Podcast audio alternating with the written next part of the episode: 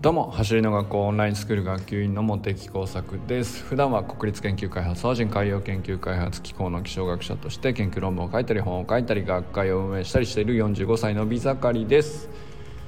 今日はね進化しすぎて噛み合わせが悪くなる瞬間っていうのについてね考えてみたいなと思っております。えー、今ですねなんでこのテーマを思いついたかっていうと走りの学校の指導者講習のテキストをお手伝いしてるっていうことを、まあ、ちょっと前からね、えー、お伝えしていたんですけれど、えー、スタートダッシュのことについて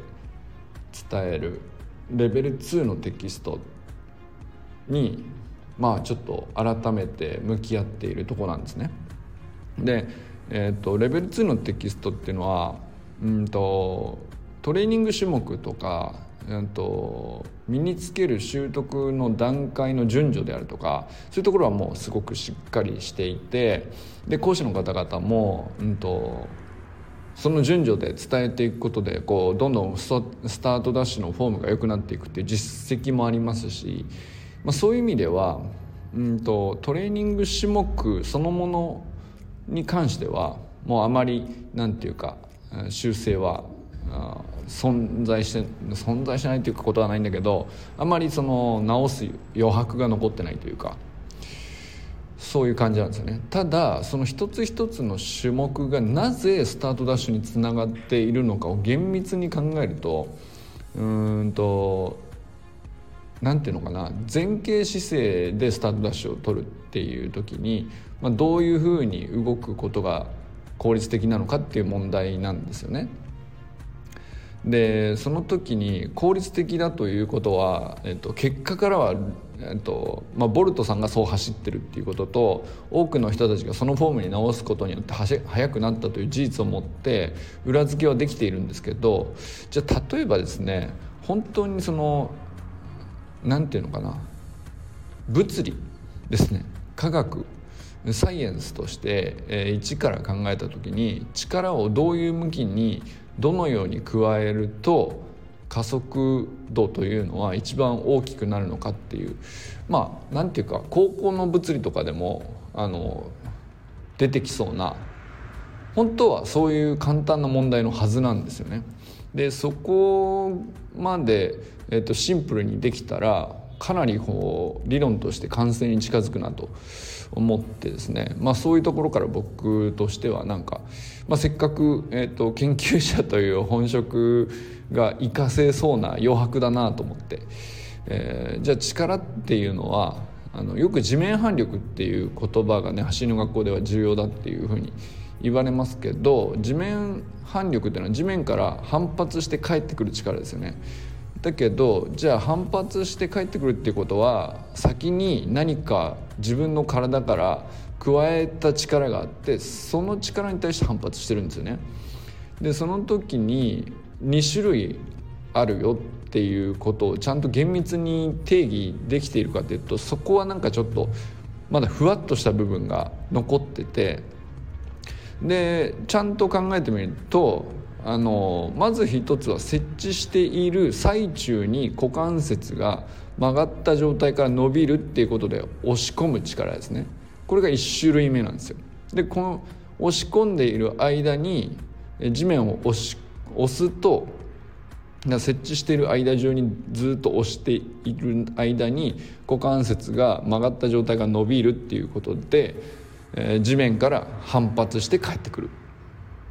これはだから何ていうか力の発揮されるスピードとしては少しゆっくりめの大きさなんですけどまあ股関節を強く進展させるっていうのは結構大きな力を生み出すので、まあ、加速にはとても大事ですっていうことなんですね。でもう一つは、えーと、設置する前に、えーとベースポジションから足を振り下ろすじゃないですか。下ろすスピードが速ければ速いほどえー、地面にぶつかったその瞬間の衝撃としての力が働いてそれが地面から反発する力となって体に戻ってくると。でこれって実はあの違う力の種類なんですよね。なんですけどここをちゃんと物理としてえー、あまりこう分けて解説されているものもあんまり調べたところ論文でもないなと。ただその測定とかはねよく見かけるんですけど、えー、地面に加わった力をこう時系列で、うん、と測ってとかっていうの結構ねいろんな論文があるんですよ。だけど力の種類を、えーと、2種類に分けて設置中に、えー、股関節伸展によって押し込んでいって発揮される力の地面反力と設置前に振り下ろすスピードに応じて設置の瞬間だけに、発揮される衝撃力でその地面反力っていうのは別々に分けなきゃいけないんですよね。でそんなことをですね 結構真面目に一から考えたりなんかしていてそれをちょっと反映させたらかなりこうすっきりうんまとめられるんじゃないかなと。そうするとそれぞれそれ以降なんか18ステップぐらいのトレーニングメニューがあるわけなんですけどそれが全部こう一貫してここの部分でこういう力を高めるためにこの動きしてるっていうのがあの一本の筋として通って、うん、だから結果的に速くなるんだよと。それらをあの順番に強めていけばそれは強くなるよねと。加速も速くなるよねと。いうふうにこうちゃんと説明できるなという感じのことを話している、まあ、考えて説明を加えて文章を作ったりとかっていうことをしてるんですよね。でこれをやってて僕があの思い出したのがあの一時期うんとそうですねえっと、オンラインスクールに入って半年ぐらいですごいぐんぐんとこう僕としてもタイムがどんどん縮まって、えー、なんか結果が伴っていてすごく良くなったなと思っていた時期としばらくしてあれってなった。そのそうですね。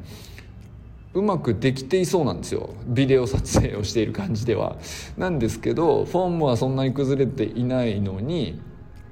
うんと、伸びがあまり感じられなくなんだったらむしろちょっと遅くなってるみたいなことがあ時期が結構あったんですよね。で最近はまた結構戻ってきたなという感じがするんですけどでなんでこういうことが起きるのかなっていうことに対してそのそもそもの力ってどうやって働いてどういう向きに、うん、働かせると一番前向きの加速として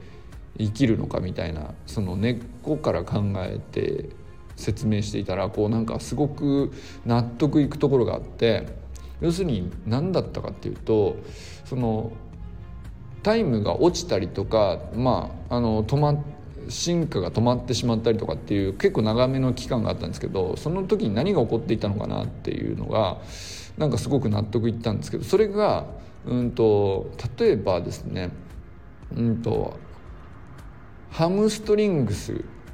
てすごい大事な筋肉だから強化するっていういろんな種目で強化する大臀筋もそうですけど、まあ、そういうメニューがたくさんあるんですよね。で強化していくんですけれど、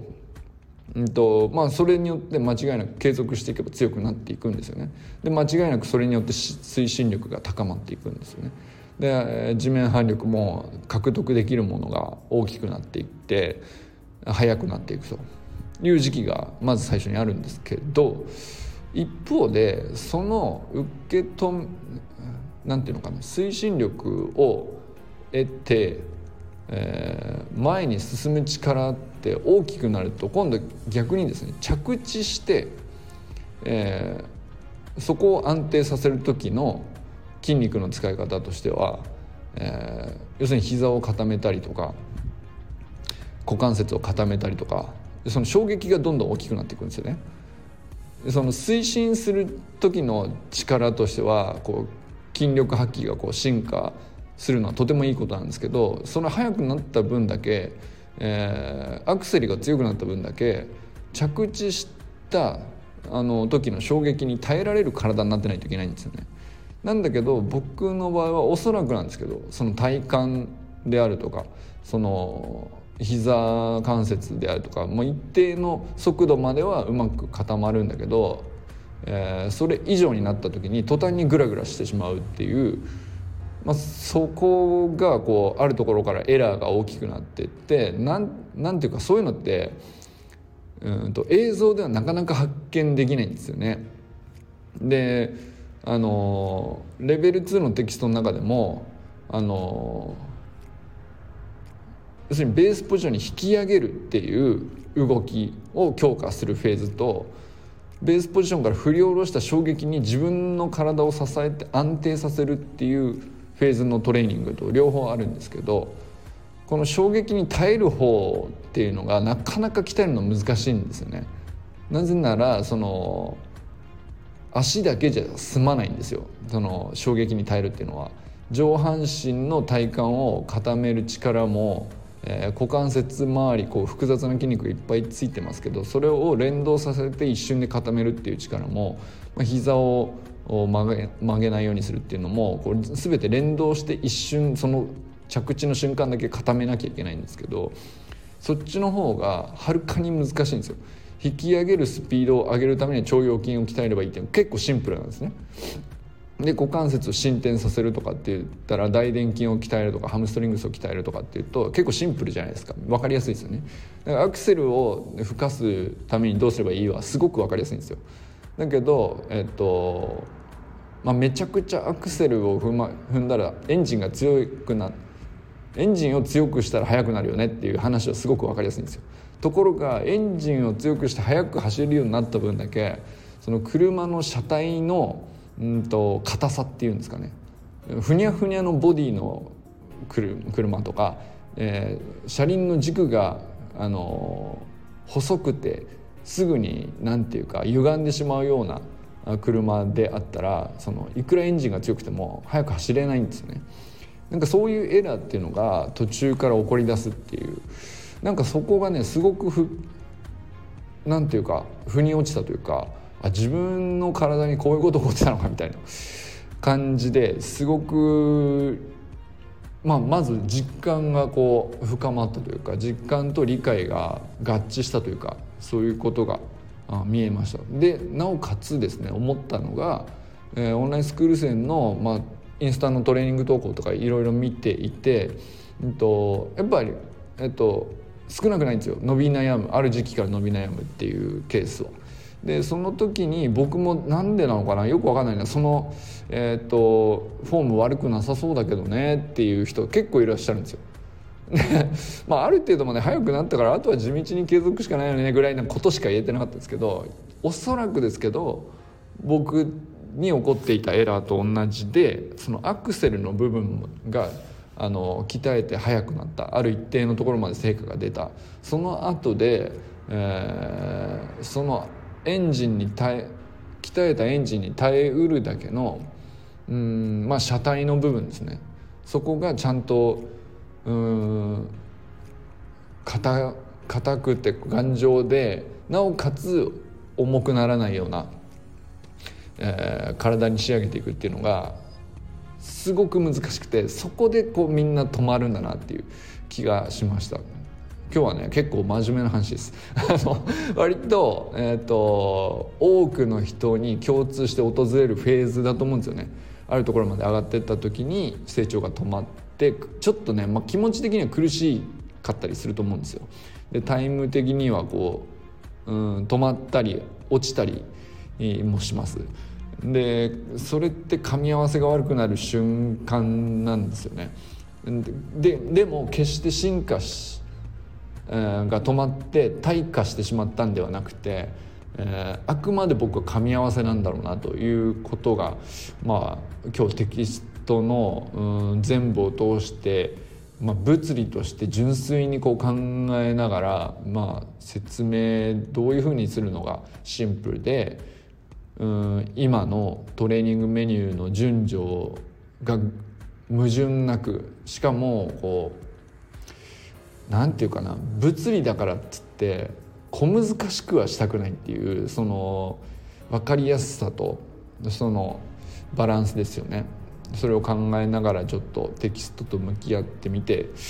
うん、改めて気づいてよかったなと思ったことでした。ということで今日はね進化しすぎて噛み合わせが悪くなる瞬間が、まあ、どういう仕組みなのかっていうのが僕なりに今少し腑に落ちているよということを話してみました。ということでねいずれねレベル2のテキストのその何て言うか噛み合わせが悪くなるっていう仕組みそのものについてもうんと僕なりにレポートをね、えー、文章でまとめれるぐらいまでいきたいなと思っています。ということでこれからも最高のスプリントライフを楽しんでいきましょう。 vamos